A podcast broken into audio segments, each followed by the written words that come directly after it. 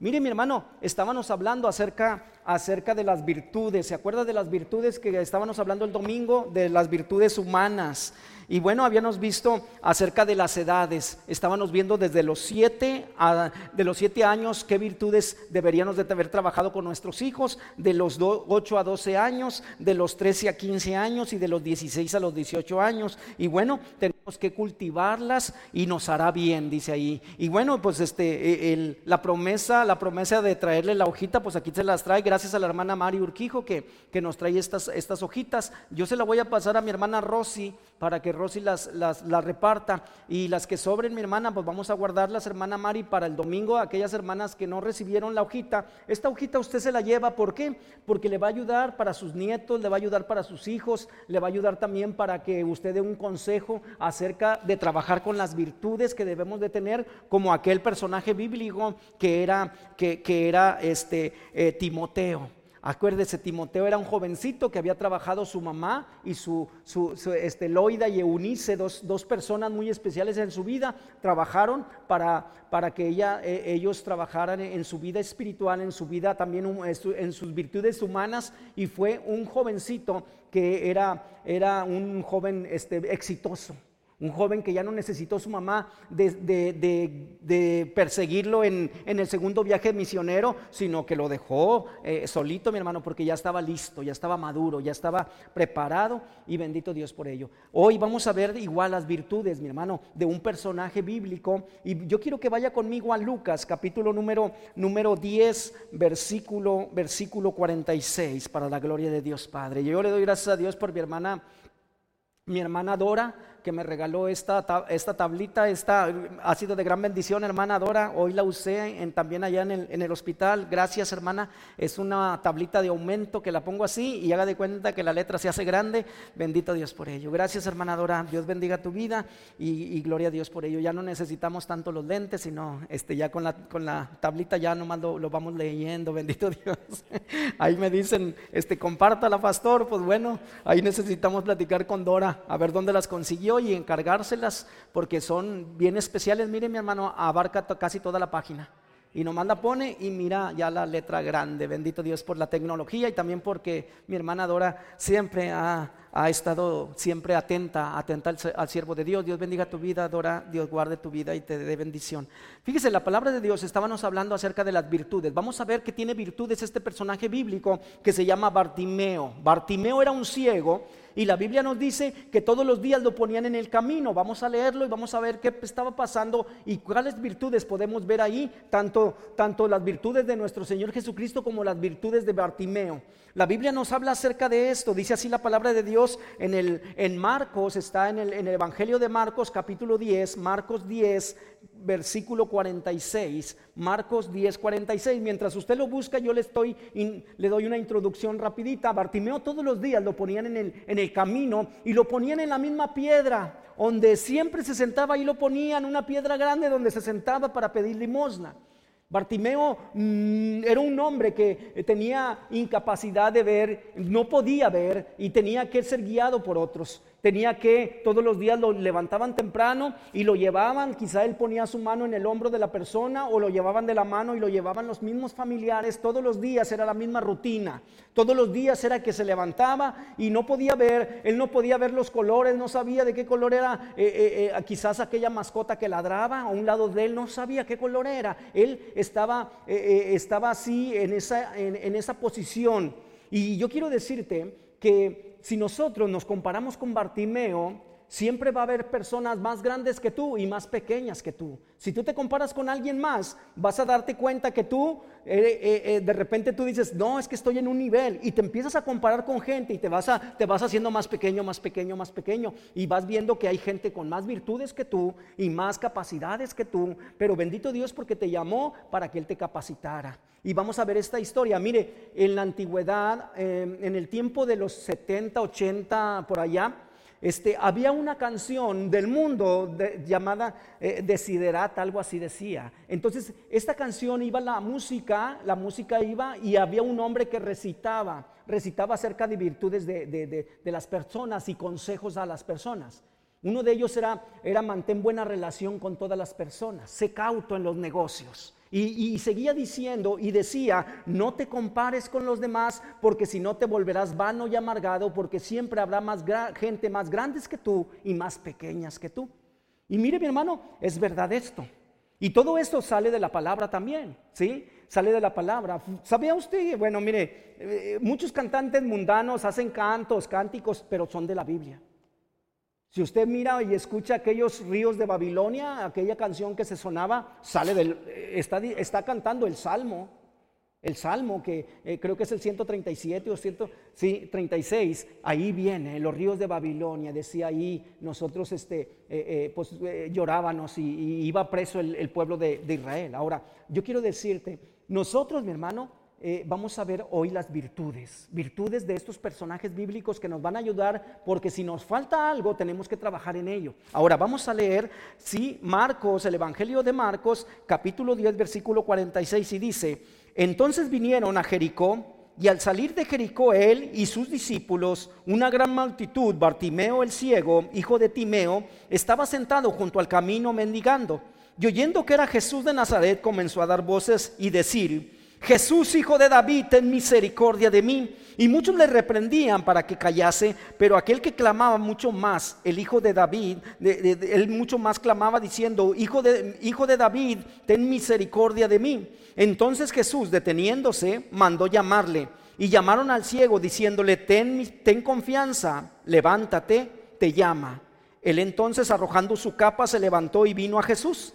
Respondiendo Jesús le dijo, ¿qué quieres que te haga? Y el ciego le dijo, Maestro, que recobre la vista. Y Jesús le dijo, vete a tu casa, tu fe te ha salvado. Y enseguida recobró la vista y seguía a Jesús en el camino. Mira, algo interesante, la Biblia nos habla acerca de este ciego. Todos los días lo ponían, era la misma rutina, lo ponían en el mismo lugar. Yo no sé si tu vida es una rutina Tienes que levantarte temprano, tienes que preparar lonche, tienes que empezar a lavar los trastes, tienes que empezar a levantar a los muchachos a que se vayan a trabajar. La misma rutina, todos los días lo mismo, lo mismo y lo mismo. Y cansan las rutinas. Pero el ciego Bartimeo tenía que hacer esa rutina a fuerza porque como no podía trabajar, él no podía ser carpintero porque tenía que ver dónde estaba el martillo, tenía que observar dónde había puesto los clavos, él no podía trabajar, sí, porque le faltaba su vista. Entonces estaba obligado y orillado a que pidiera limosna. Pero algo interesante, la Biblia dice que él, sí, cuando uno pierde un sentido se desarrolla otro. Y el ciego Bartimeo se le había desarrollado el oído. Siempre toda la gente que, tiene, que es invidente o como se le dice, sí, evidente, no puede ver, tiene esa, eh, esa falta de visión, física, yo quiero decirte que muchas veces, mi hermano, se desarrolla el oído. Y la gente puede estar aquí y puede escuchar retirado, puede estar escuchando. ¿sí? Tiene un oído que se le desarrolló. Bartimeo, él estaba desarrollado su oído que escuchaba todo. Y como siempre se sentaba, era el mismo perro que ladraba, era mismo, la misma persona que pasaba eh, a la misma hora, porque usted sabe que todos tenemos rutinas. A la misma hora tú te vas a la esquina a esperar el camión. A la misma hora tú estás ahí con tu, tu mochila ahí. Y de repente miras en la misma parada a la misma persona o una persona y todos los días hasta te haces amigo ya de él porque tanto tiempo lo viste en la esquina. Y yo quiero decirte que Bartimeo, su, su oído se había desarrollado y escuchaba la misma señora que salía a tirar el agua, la misma señora, los pájaros que, ahí cantaban, pero Bartimeo estaba siempre escuchando todo. Pero esa ocasión, en esa mañana, fue diferente. La Biblia dice, la palabra de Dios dice que, que de repente estaba Jesús y sus discípulos y llegaron en el lugar donde estaba Bartimeo. Y siempre que va a acercarse Jesús a nosotros, siempre va a ser algo poderoso en nosotros. Y Bartimeo, mi hermano, estaba a punto. Se, estaba oyendo la fama de Jesús y se oía que la fama de Jesús era que resucitaba muertos, levantaba paralíticos, daba vista a los ciegos, se echaba fuera demonios. Toda, toda la fama de Jesús se fue por todas las ciudades, por todas las aldeas y conocían a Jesús. Y yo quiero decirte que cuando Timeo, el, el, Bartimeo, hijo de Timeo, estaba sentado junto al camino mendigando, dice ahí, oyendo que era Jesús, oyendo. ¿Sabe que una de las virtudes hay gente que le gusta mucho escuchar y poner atención? Es importantísimo, mi hermano. Una de las virtudes era que este hombre siempre estaba atento a escuchar lo que se decía. Y yo quiero decirte que tenía que sentarse y, pensar en lo que estaba oyendo para amarrar historias o para entender lo que estaba sucediendo, porque él no miraba. Pero yo quiero decirte que en ese momento dice la palabra de Dios que él estaba, dice, oyendo que era Jesús, estaba atento.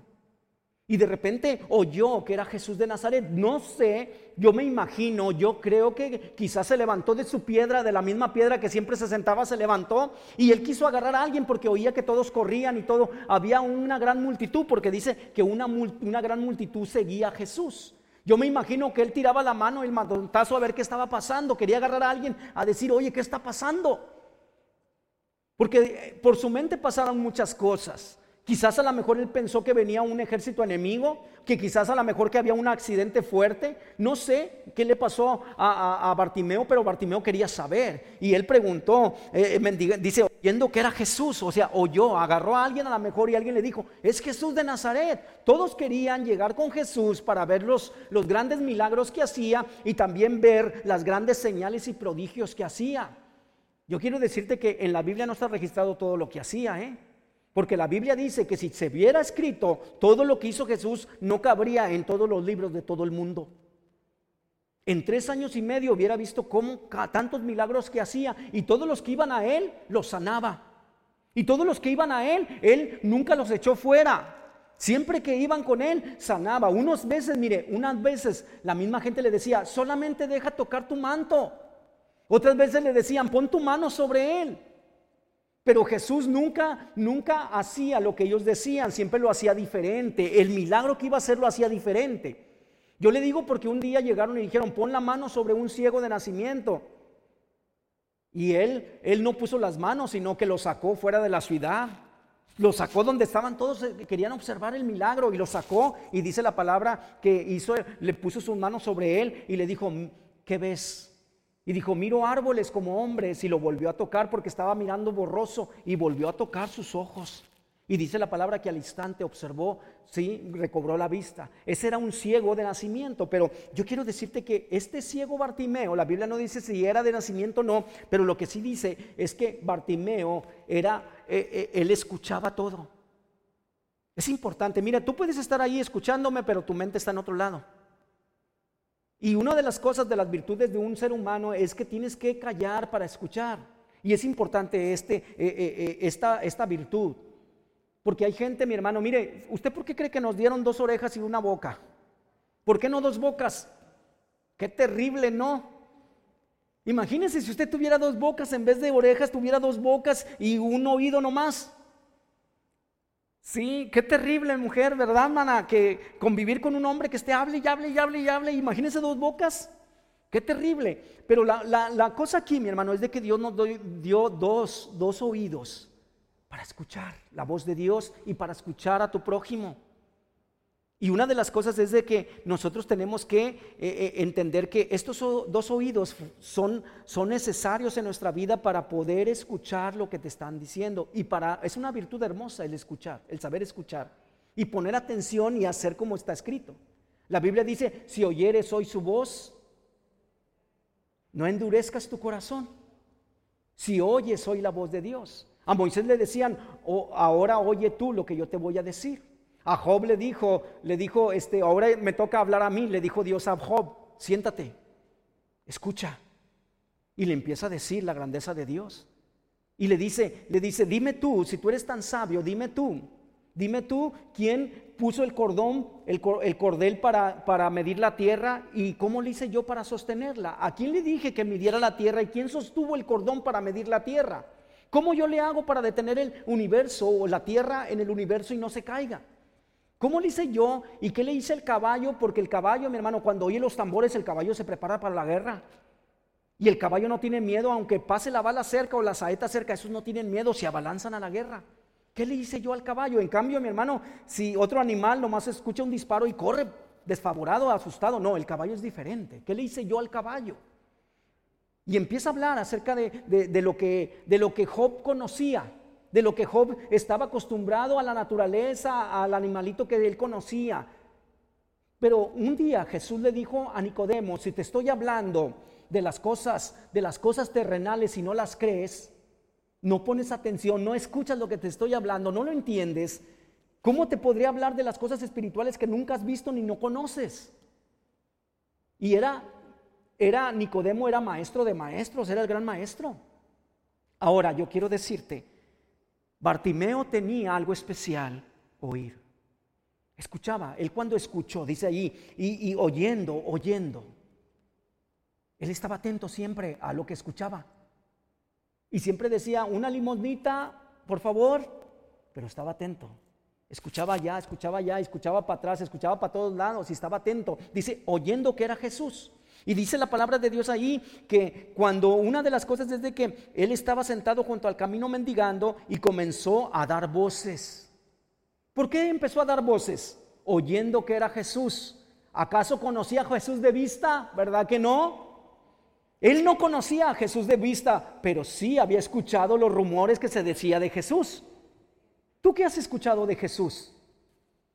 Pero el Jesús personal, no me digas el de la historia, no, tú me puedes decir infinidad de cosas de la historia, no, no, el Jesús que ha hecho cosas grandes en tu vida, dime tú de, Él, háblame de Él, de ese Dios que tú dices que tú tienes. No me hables, no me hables, mira, eh, Job, canta, bueno, Job dijo un canto que canta, es un cántico que dice, que dice, este, eh, eh, antes te había oído y ahora este, mis ojos te ven, ¿sí? Entonces dice, y me arrepiento, y, se inclina Job, ¿sí? Este, eh, eh, de oídas te había oído, pero ahora mis ojos te ven, o sea, puedo ver tu gloria, tú has trabajado en mí y puedo ver que me has guardado, me has cuidado, me has dado bendición. Yo entiendo lo que Dios ha hecho conmigo y sé quién es mi Dios. Cuando tú, hermana, dices, no quiero pasar por, por, por enfermedad y, y, te enojas porque pasaste por una enfermedad y estás enojado con Dios, pues ¿cómo puedes decir tú que Dios es tu sanador si no puedes sí, pasar por esa enfermedad?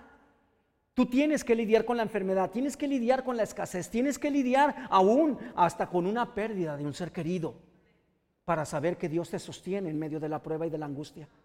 Ahora, Bartimeo había escuchado, pero dice que de repente dio grandes voces, nomás supo, es Jesús de Nazaret. Y nomás le dijeron eso, mi hermano, y se agarró a dar voces. ¿Y qué decía? Ten misericordia de mí. Y una de las cosas es, mi, hermano, que otra de las virtudes es de, es de que dice la palabra que la esperanza, rápido entendió que era la esperanza de su vida.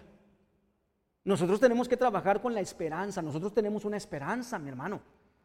Tenemos que entender, tenemos que saber escuchar, tenemos que entender y saber tener una esperanza. Ser fortalecidos.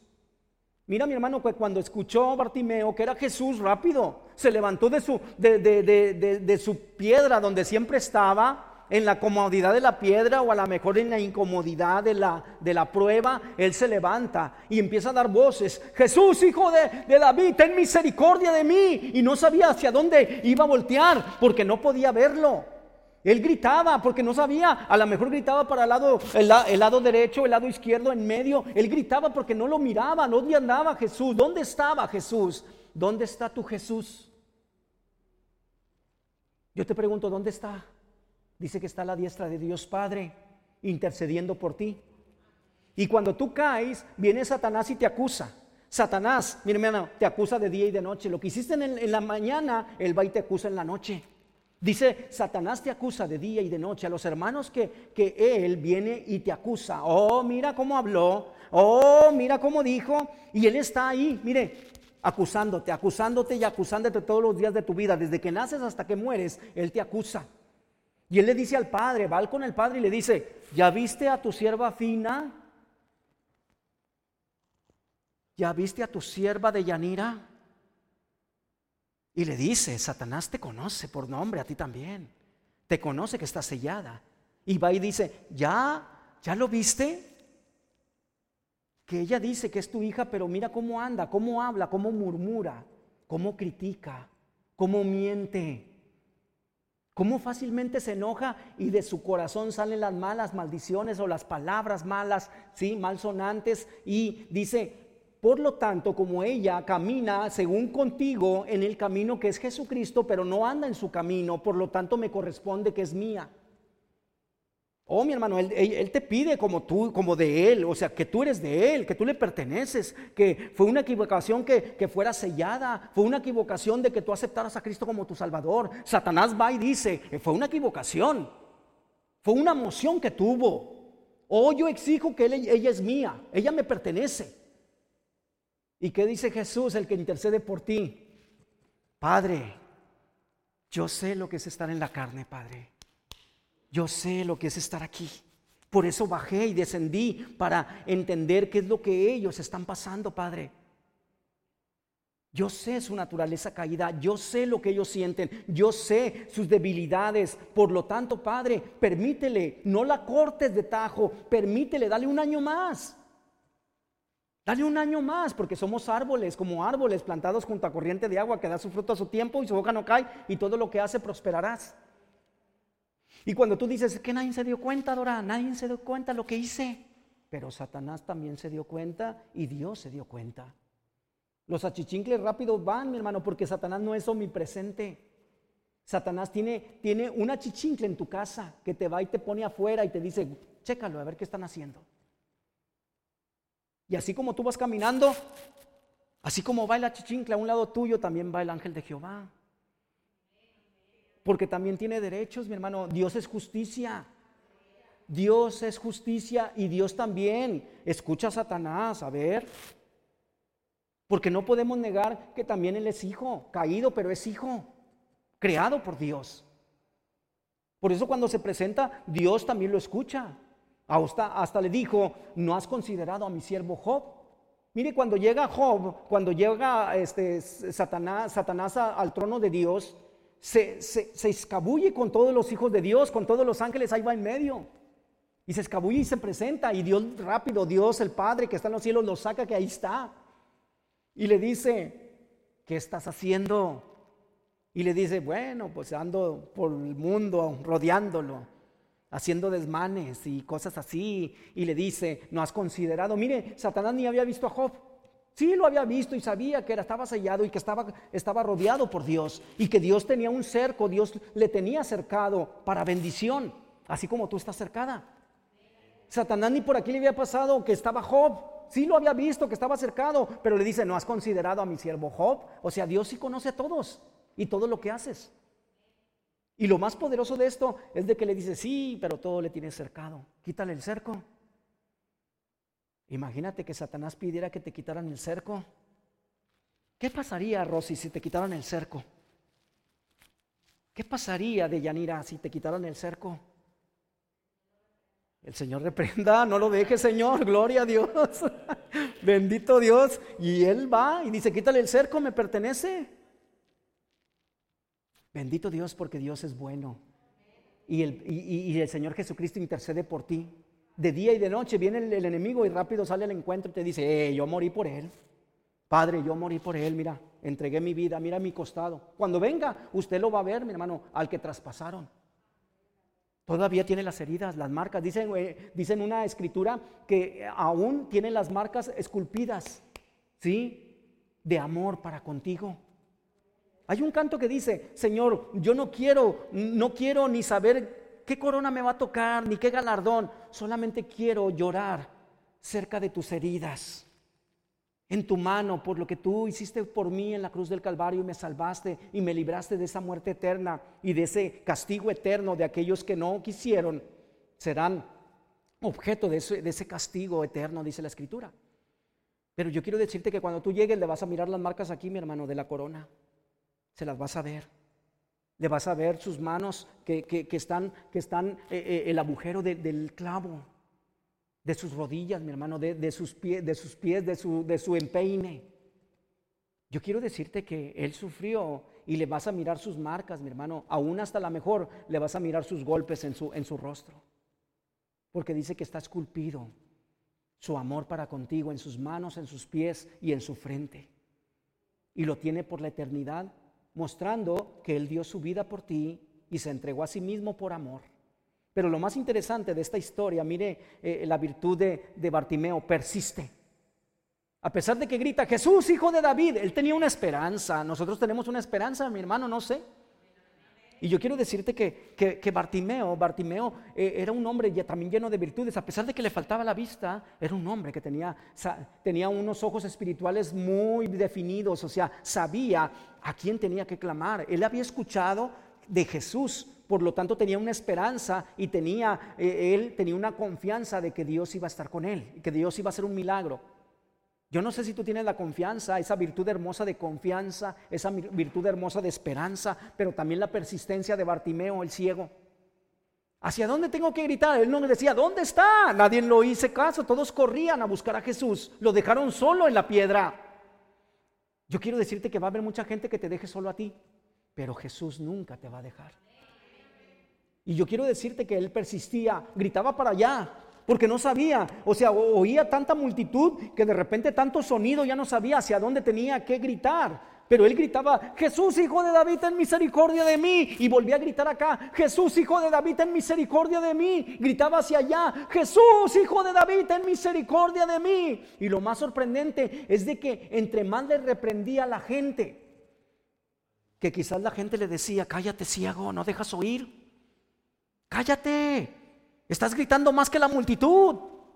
Como cuando tú estás platicando y luego está ahí un niño grite y grite y, tú le dices, oye, ¿quién es el papá de ese niño? Ya cállenlo. O esa señora que está hable y hable y no deja hablar, ya está, los muchachos le ponen ahí, ya siéntese señora. Bartimeo no se callaba, persistía. ¿Cuántas veces tú eres persistente en las cosas de Dios? Tú dices, Dios es mi sanador y de repente viene la prueba de la enfermedad y, de repente eso te tambalea un poquito, pero estás persistiendo. No, no, no, como mi hermano José me decía en la cama, yo sé en quién he confiado, pastor. Yo sé en quién he confiado. Y yo le decía, mira mi hermano, la confianza está hasta la muerte. Sea que vivamos o que muramos, somos de Dios.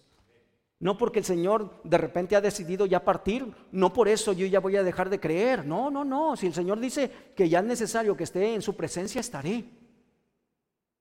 Yo quiero decirte que él persistía, a pesar de que le callaban y toda la gente le decía, ya cállate ciego, ya cállate. Hay gente muy atrevida que dice, ahorita le voy a dar unos cachetadones para que se calle. Pero él persistía. Él se mantenía firme y persistía porque sabía que su esperanza estaba ahí. Sabía que si Jesús ya se pasaba y se iba, sí, pues se perdía la esperanza de recobrar su vista. Él tenía un objetivo, dijo, no, no, no, yo voy a empezar a gritar, y empezó a gritar y gritar y gritar, y todos decían, ya cállate, ya cállate, y él seguía gritando, y no, y no hacía caso a nadie, más gritaba, porque no sabía hacia dónde estaba Jesús, si hacia allá o allá o allá, era una gran multitud, y entre la gran multitud se perdía el sentido de dirección. ¿Tú tienes sentido de dirección, hermano? ¿Hacia dónde vas? Al supremo llamamiento que es en Cristo Jesús. Aunque yo mire el pastor que se vaya con otra mujer, yo sigo a Cristo. Aunque yo mire que los líderes de este lugar, sí, de repente tengan una gran incredulidad, yo sigo a Cristo. No porque se cae el pastor y ande en pecado, yo voy a perder mi fe en Cristo. Ahora yo te voy a decir, si este lugar no es de bendición y, no hay palabra para ti, si, tú cierra tu corazón y salte y vete a otro lugar. Pero si tú sabes que aquí hay palabra de Dios para tu vida, si aquí hay alimento para tu vida porque somos ovejas y Él nos llevará a verdes pastos. Una hermana me dijo, pastor, soñé y algo que me dijo Dios, vas a ir a, verdes pastos, a nuevos pastos, a verdes pastos donde, donde ahí eh, eh, tú comerás y, te, y estarás tranquilo y en paz, comiendo.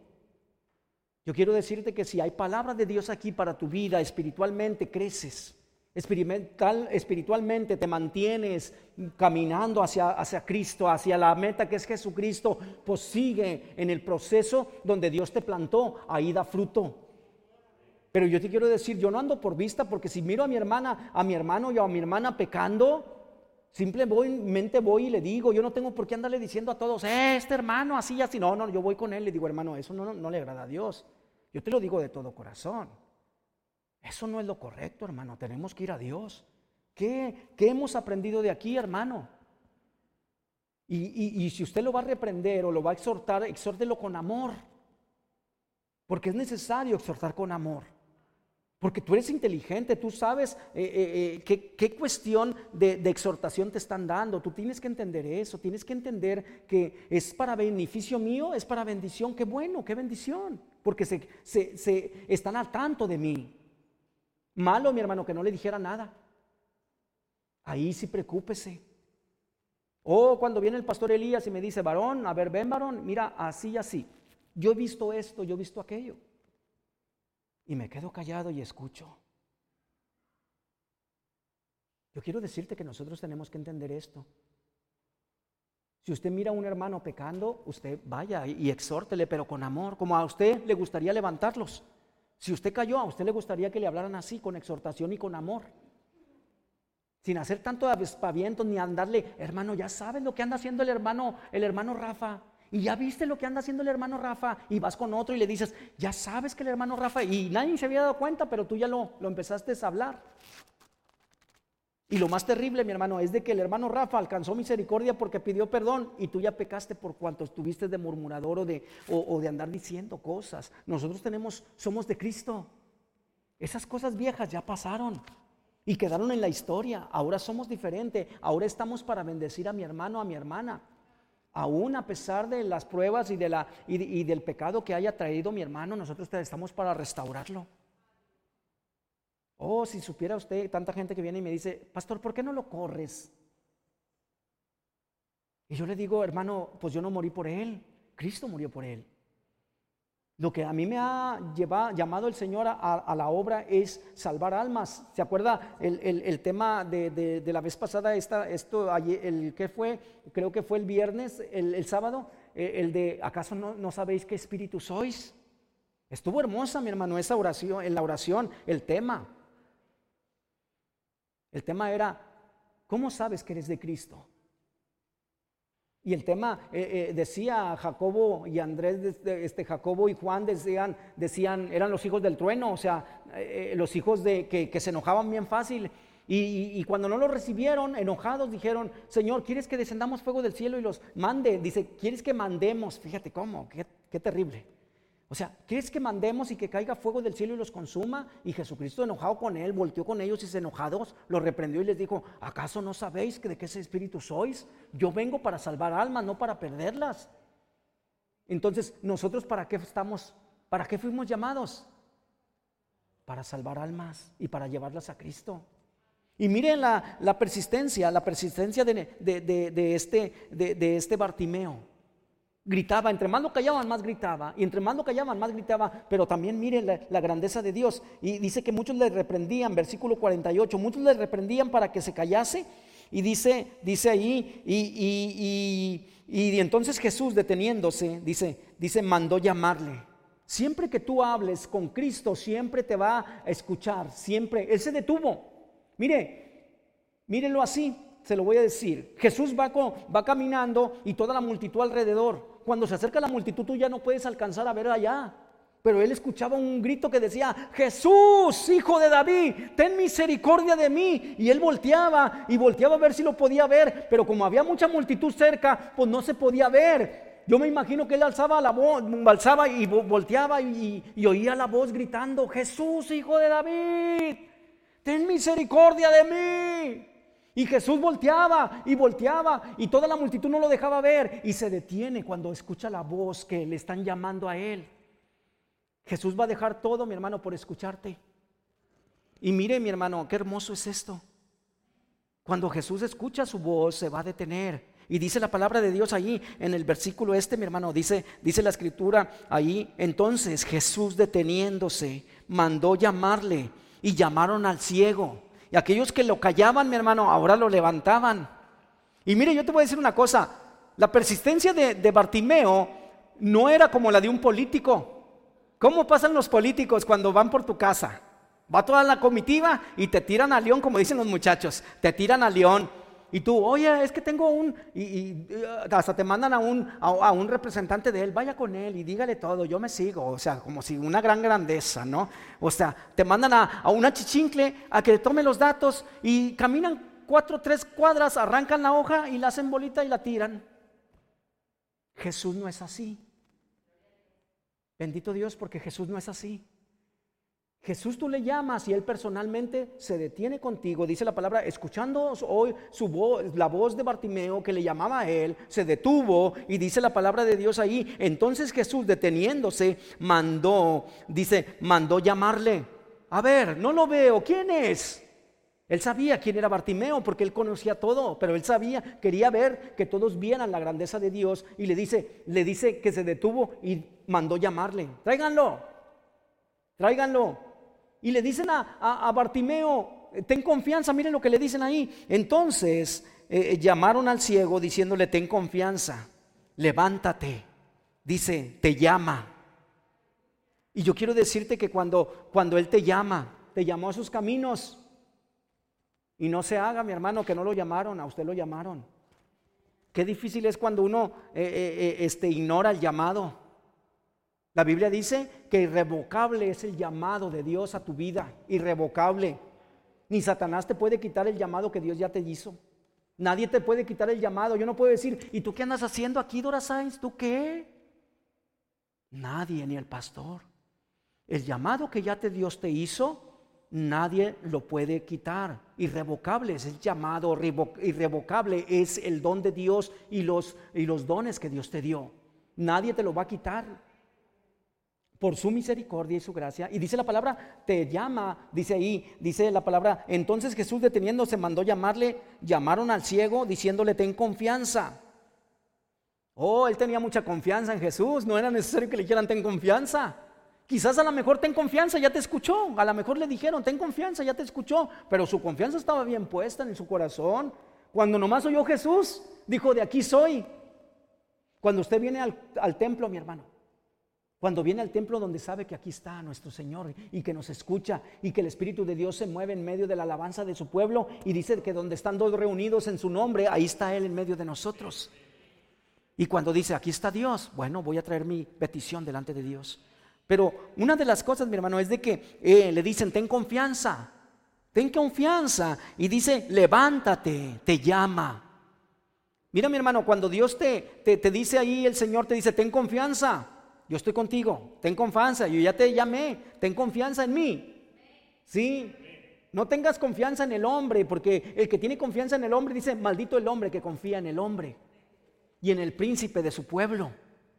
Yo quiero decirte que la confianza está en Jesús, puesta nuestra confianza en Jesús y seremos como el monte de Sión que no se mueve, sino que permanece para siempre. Ahora, mi hermano, cuando le dice, levántate, o sea, levántate y sal de tu confort.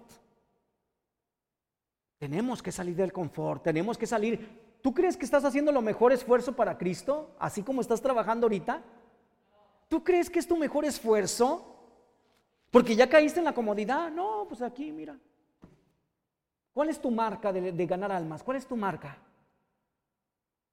Yo te pregunto, ¿cuál es tu marca? Porque muchas veces no nos ponemos un objetivo. ¿Cuál es tu marca en este año? ¿A cuántos vas a traer a Cristo? ¿A cuántos vas a invitar a la iglesia? ¿Cuál es tu marca? ¿O, tú ya estás, tú crees que ya es, lo, máximo el que tú vengas y te sientes? Id y predicad el Evangelio a toda la criatura. El llamado es de que tú tienes un mensaje de la reconciliación de Dios con el hombre, tú lo traes. Y si te quedas callado, pues no va a haber reconciliación, la gente se va a perder. ¿Cuál es tu marca? ¿Tú crees que estás haciendo el mejor esfuerzo? Este año, este año que pasó, ¿hiciste tu mejor esfuerzo? ¿Cuál es tu marca? Nosotros tenemos que empezar a, a poner la gráfica en nuestra vida. A ver, vida espiritual, ¿hasta dónde llegué? ¿Cuánto leí la Biblia este año que pasó? Tú tienes que marcarte, mi hermano, porque si no te marcas, sigues igual en la misma, perdóname, en la misma mediocridad. Cuando yo digo mediocridad, la palabra no es fuerte. La palabra es de que no estás completo, estás medio. De ahí sale la palabra mediocridad, que, estás que no estás completo, que te falta. La, la palabra mediocridad quiere decir que estás a mitad, en medio, que no estás lleno. Y que toda tienes capacidad para más, que tienes capacidad para estar lleno en el vaso, pero tú estás a mitad. Por eso se le llama la palabra mediocridad. Y una de las cosas es de que nosotros tenemos que entender Vamos a valorarnos. Este año que pasó, que está calientito, acaba de salir, usted puede decir muchas barras y decir muchas, muchas cuestiones de decir, ¿había COVID, pastor? Había COVID. Y usted puede decir, cerramos un tiempo, pastor, pero no todo el tiempo. Usted puede decir, pastor, es que no conozco la palabra y empieza. Hay multitud, multitud de, de, ¿cómo se le dice cuando tú no quieres hacer el trabajo? O sea, sí, pretextos. Infinidad de pretextos, pero yo te digo, en tu vida espiritual vamos a poner una, una balanza. ¿Cómo está tu vida espiritual? ¿Está igual que antes? Entonces quiere decir que te falta un poco. En tu vida personal y en las virtudes. ¿Todavía te gusta mentir? ¿Todavía hay anhelo de tu corazón en las, en las ganancias deshonestas? ¿O te gusta todavía hacer cosas en el trabajo para beneficio tuyo, a favor tuyo, que no es lo correcto?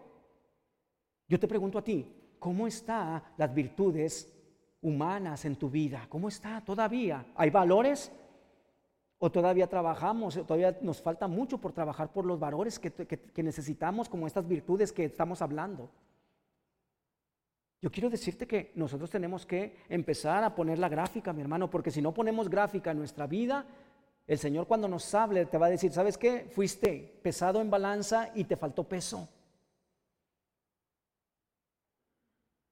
Mira, yo te digo, Rosy, Rosy es, de, es, del kinder, ¿verdad? Bueno, ya, ya salió, bendito Dios, pero tuvo mucho contacto con los niños y cuando ella tenía contacto con los niños los iba evaluando. ¿A quién le faltaba? ¿A quién no le faltaba? dónde tenía que trabajar, con cuál niño tenía que trabajar y era necesario que estuviera cerquita de ella. Ven, hijo, porque tú eres muy distraído, siéntate aquí conmigo. Jesús es lo mismo. Pero nosotros necesitamos empezar a evaluarnos, evaluarnos y decir, mi vida espiritual cómo está, en las virtudes cómo estoy, ¿sí? En el mandato que Dios te dio, ¿cómo estamos? De ahí muchos van a sucumbir, mi hermano. O sea, no vamos a pasar la prueba.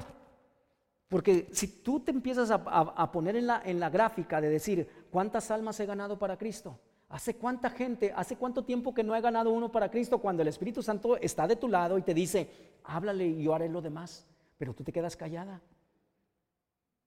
Había una persona que me dijo así, yo no hablo de Cristo la verdad, pastor, porque ando un pie en la, iglesia y un pie en el mundo, y doy mal testimonio. Por eso no hablo de Cristo. Porque no quiero que me digan, ¿para qué? Para ser como tú. Y muchas de las veces él me dijo así. Me dijo, yo no hablo de Cristo, pastor, y mucha gente de la iglesia no habla de Cristo por su mal testimonio. Porque no ha crecido espiritualmente, porque el mal testimonio, sí, pesa más que el buen testimonio. Y entonces la, la balanza se hace a un lado.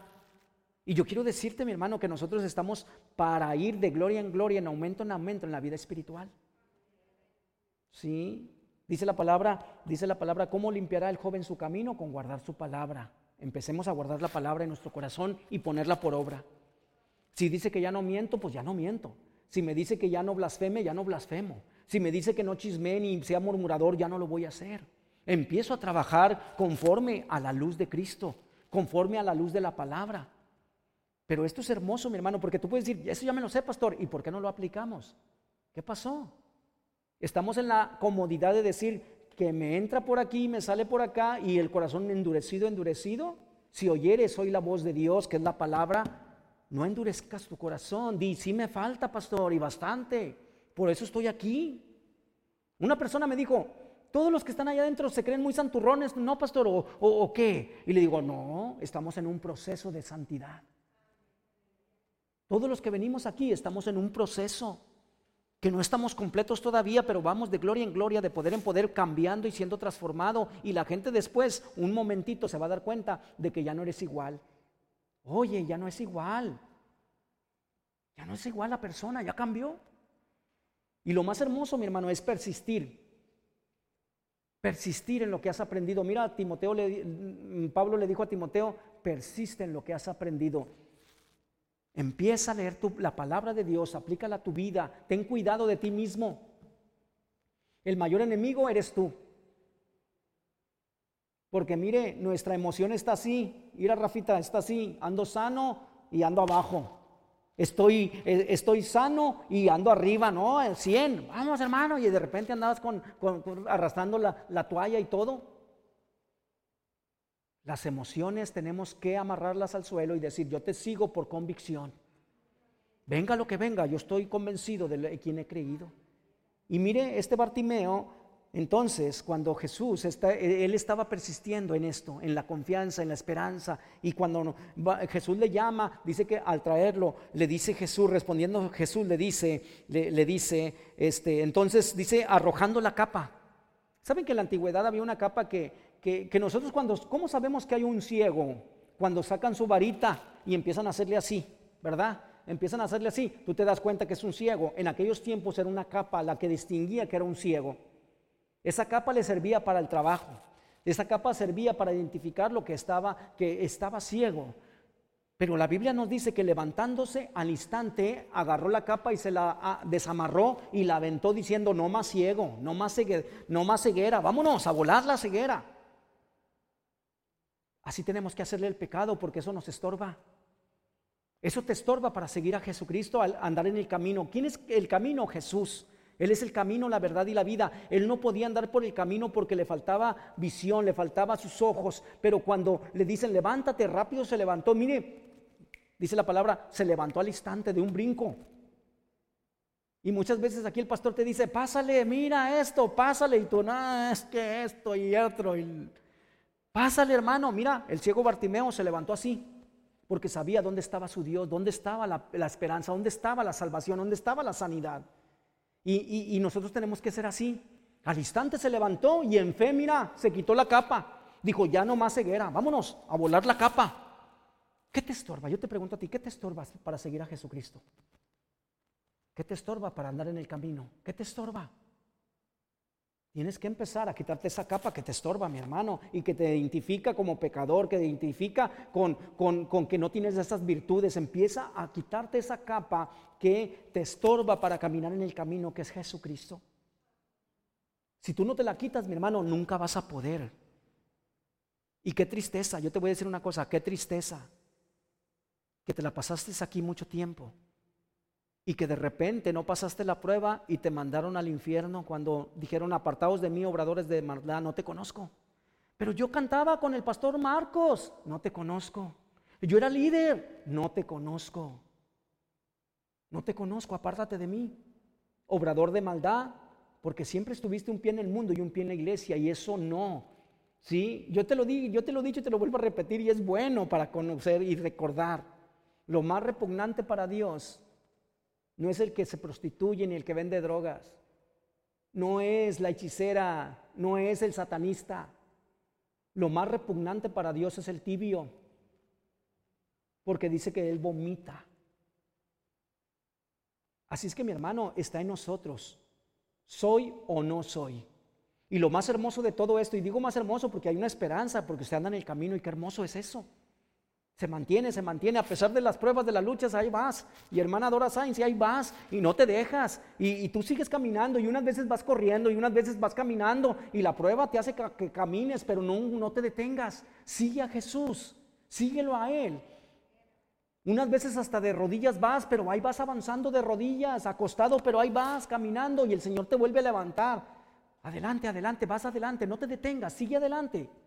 Y yo quiero decirte que lo más triste va a ser esto, que cuando llegues allá abajo, los demonios cuando te miren caer ahí en el, en, el, eh, en el, infierno, ¿sabes que, cada, que, cada, cada, segundo cae una persona en el infierno? Ya cuando dijo, dijiste tú uno, ya cayeron. Yo quiero decirte que caen diez personas en el infierno cada segundo. Ahí para esperar en los tiempos de Dios, ahí esperar. Y lo más triste que cuando cae, todos los chamucos que hay, hay unos altotes, unos pequeñitos, unos feos, unos, hay de todos. Hay unos chiquititos así, mi hermano, que hostigan al cristiano y traen unas lancetas. Yo quiero decirte que no para asustarte, sino para que entiendas, mi hermano. Y cuando el día que tú caigas van a decir, mira, acaba de caer un ungido. Cayó de la gracia de Dios. Dios le dijo, Dios le dijo a David, yo nunca te voy a quitar la gracia como se la quité a Saúl. Ponga atención. Van a decir, mira cómo Dios le quitó la gracia a ese ungido y cayó. Y todos lo van a apuntar y tú vas a ir por el inframundo, mi hermano, y todos van a decir, mira, el que pensaba que se iba a salvar. Y todos te van a apuntar y te van a decir, mira, ahí va, ahí va, el que pensaba que se iba a salvar. ¿Y sabes que a esos son los que más van a odiar allá? Yo no te veo ahí, entre los violadores, entre los asesinos. Yo no te miro entre los rateros. Yo no te miro ahí, mi hermano, entre los que se prostituyen, en los alcohólicos. Yo no te, yo no te miro ahí, mi hermano, el que, el que destaza cuerpos, el que mutila. Yo no te miro ahí, mi hermano, junto con aquel que roba bancos. Yo no te miro en medio de ellos. Yo no te miro ahí junto con aquellos que, aquellos que, venden droga. Yo no te veo ahí, mi hermano. Yo no te veo con, con eh, esos que, que hicieron abortos. Yo no te veo ahí, mi hermano. Yo no te veo ahí. Yo te veo en el reino de los cielos caminando por las calles de oro, por el mar de cristal y tu morada está frente al mar de cristal, ahí te veo, ahí donde no hay llanto, ni más tristeza, ni más dolor. Y muchos hermanos que ya partieron hoy te están esperando allá. Así es que mi hermano, yo quiero decirte que dice la palabra y al instante le lo llamaron y cuando lo ve Jesús le dice, ¿qué quieres que te haga? Miraba el corazón que había muchas cosas que trabajar con él. Nosotros tenemos que decirle al Señor, yo sé que tengo muchas cosas que, tienes que trabajar conmigo, Padre, pero te pido por esto. Aquello que te tumba bien fácil, mi hermano. Aquello que te hace retroceder, eso tráeselo al Señor y dile, ¿sabes qué? Él dijo que recobre la vista. Que recobre la vista. Y lo más poderoso es esto. ¿Para qué quería la vista? Porque dice la palabra y termina diciendo esta historia. Y Bartimeo le seguía por el camino. ¿Para qué quería la vista? Para seguir. Y mire, yo te lo voy a decir y termino con esto. Iba caminando Bartimeo ya con sus ojos ya bien ya sano. Y primero, pues agradeció, yo hubiera saltado. ¿Qué harías tú, Rosy, si te, no te eras ciego y ahora ves? Oh, gloria a Dios, hasta danzaba, ¿verdad? Danzaba de alegría, ¿sí? ¿Eh? Y gritaba, ¡uh! Y de repente iba caminando viendo a Jesús, lo iba siguiendo, lo iba siguiendo, y de repente pasaba una mascota, un perrito, y lo miraba y decía, es de color café, ahora sí lo veo. Y empezaba a caminar y miraba el árbol verde, verde, y decía, es verde. Iba, arrancaba una hoja y la miraba cerquita, mi hermano, la maravilla de Dios cuando Dios hace un milagro en tu vida. Y el gran milagro que tú tienes es de que Cristo te dio nueva vida en Cristo Jesús. Y lo más hermoso, mi hermano, es de que quizás a lo mejor él abrazaba el tallo de un árbol y decía, es café, gloria a Dios. Y él miraba y se acercaba con las personas y los miraba de cerca y les decía, puedo ver que tu gorra, tu gorra es roja, tu, tu capa es azul, yo miro. Y empezaba a hablar y gritar y decir, gloria a Dios. Aún hasta agarraba, yo me imagino que hasta agarraba la tierra. Y yo te lo digo porque yo lo hubiera hecho. Agarraba el polvo de la tierra y lo miraba y le hacía así, mi hermano. Y ahora sí, iba con mi familia, aquel que siempre me levantaba. Tú eres Juanito el que me levantaba, yo soy. Oye, qué bonito estás y mira tu pelo y mamá, ya tienes el pelo blanco, madre. Mira lo poderoso, mi hermano, cuando tú ves. Y lo poderoso tuyo es de que ya ves, tú ya ves, tus ojos miran a Jesús. Y no Jesús el de la historia, Jesús el personal, el Salvador personal, el que camina conmigo y el que me da bendición y vida eterna, bendito Dios. Yo quiero decirte que hay multitud de virtudes en esta historia. El gran amor que Dios tiene para contigo, esa virtud hermosa que tiene Dios también, el amor que nos dio. Cuando mi corazón estaba lleno de ira y contienda y disensión, Dios me dio amor, me dio templanza, ya no fácil me enojo.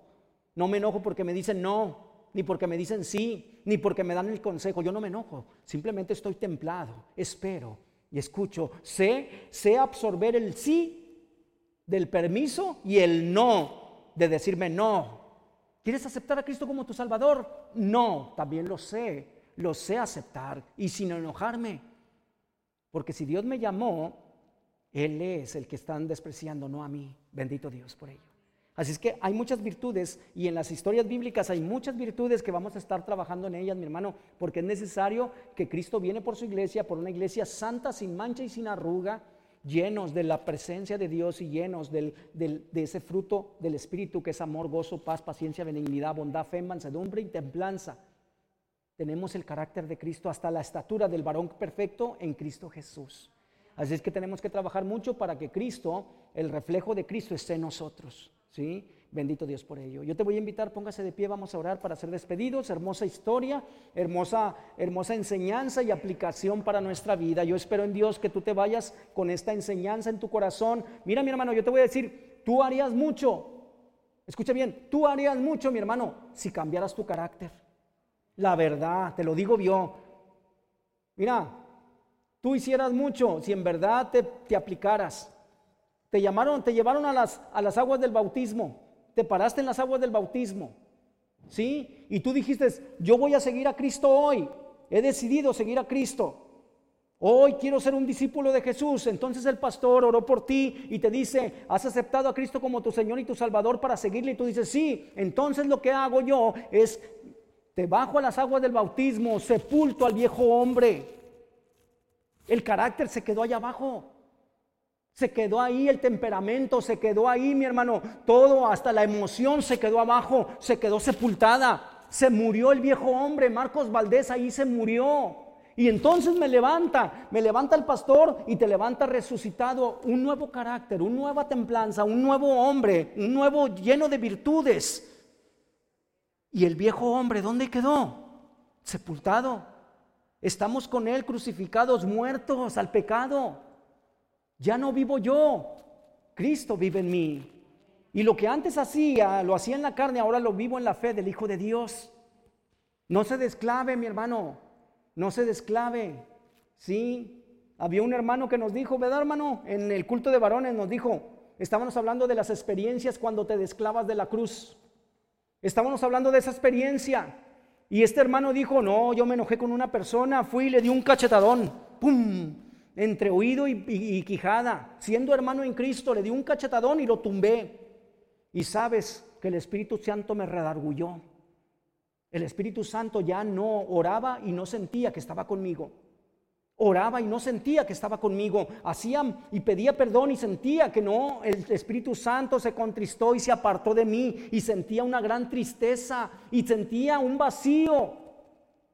Porque todavía había ese viejo hombre Duré, dice, duré meses orando a Dios, pidiéndole perdón por esa cachetada que había dado, por ese enojo que tuve, por esa, por esta cosa que hablé, por esa ira. Y el Espíritu Santo se apartó de mí. Duré meses hasta que un día en la noche me arrodillé, oré a Dios y otra vez el Espíritu Santo vino otra vez a mí. Tenemos que dejar ese temperamento. Yo te digo que si tú dejaras tu temperamento y dejaras tu mal carácter y dejaras tus cosas que todavía traes del pasado, ira, disensión, murmuración, chismes, todo lo que traemos ahí, si tú lo echas fuera, no, hombre, serías un hombre y una mujer poderosa en Dios, ¿eh? Que a cualquiera le dijeras a este monte, quítate y se quitará. Y donde irían, las huestes de maldad huirían. Pero por nuestro mal comportamiento, de repente se cierra, el Espíritu Santo se entristece y empieza a apartarse un momentito de nosotros, por cuanto nosotros andamos todavía en ese viejo hombre. Yo te digo, no se desclave de la cruz, hermano, no se desclave. Con, con Cristo estoy juntamente crucificado. Ya no vivo yo. Así es que mi hermano, esas virtudes de Cristo nos está enseñando hoy que tienes que tenerlas. Sí, tenemos que ir madurando en las cosas de Dios porque Cristo viene, aunque usted no lo crea, Cristo viene por su iglesia. Bendito Dios por ello. Así es que mi hermano, vamos a orar en el nombre de Jesucristo y vamos a pedirle al Señor que trabaje y que nosotros trabajemos con eso porque el Espíritu está presto, más la carne es débil.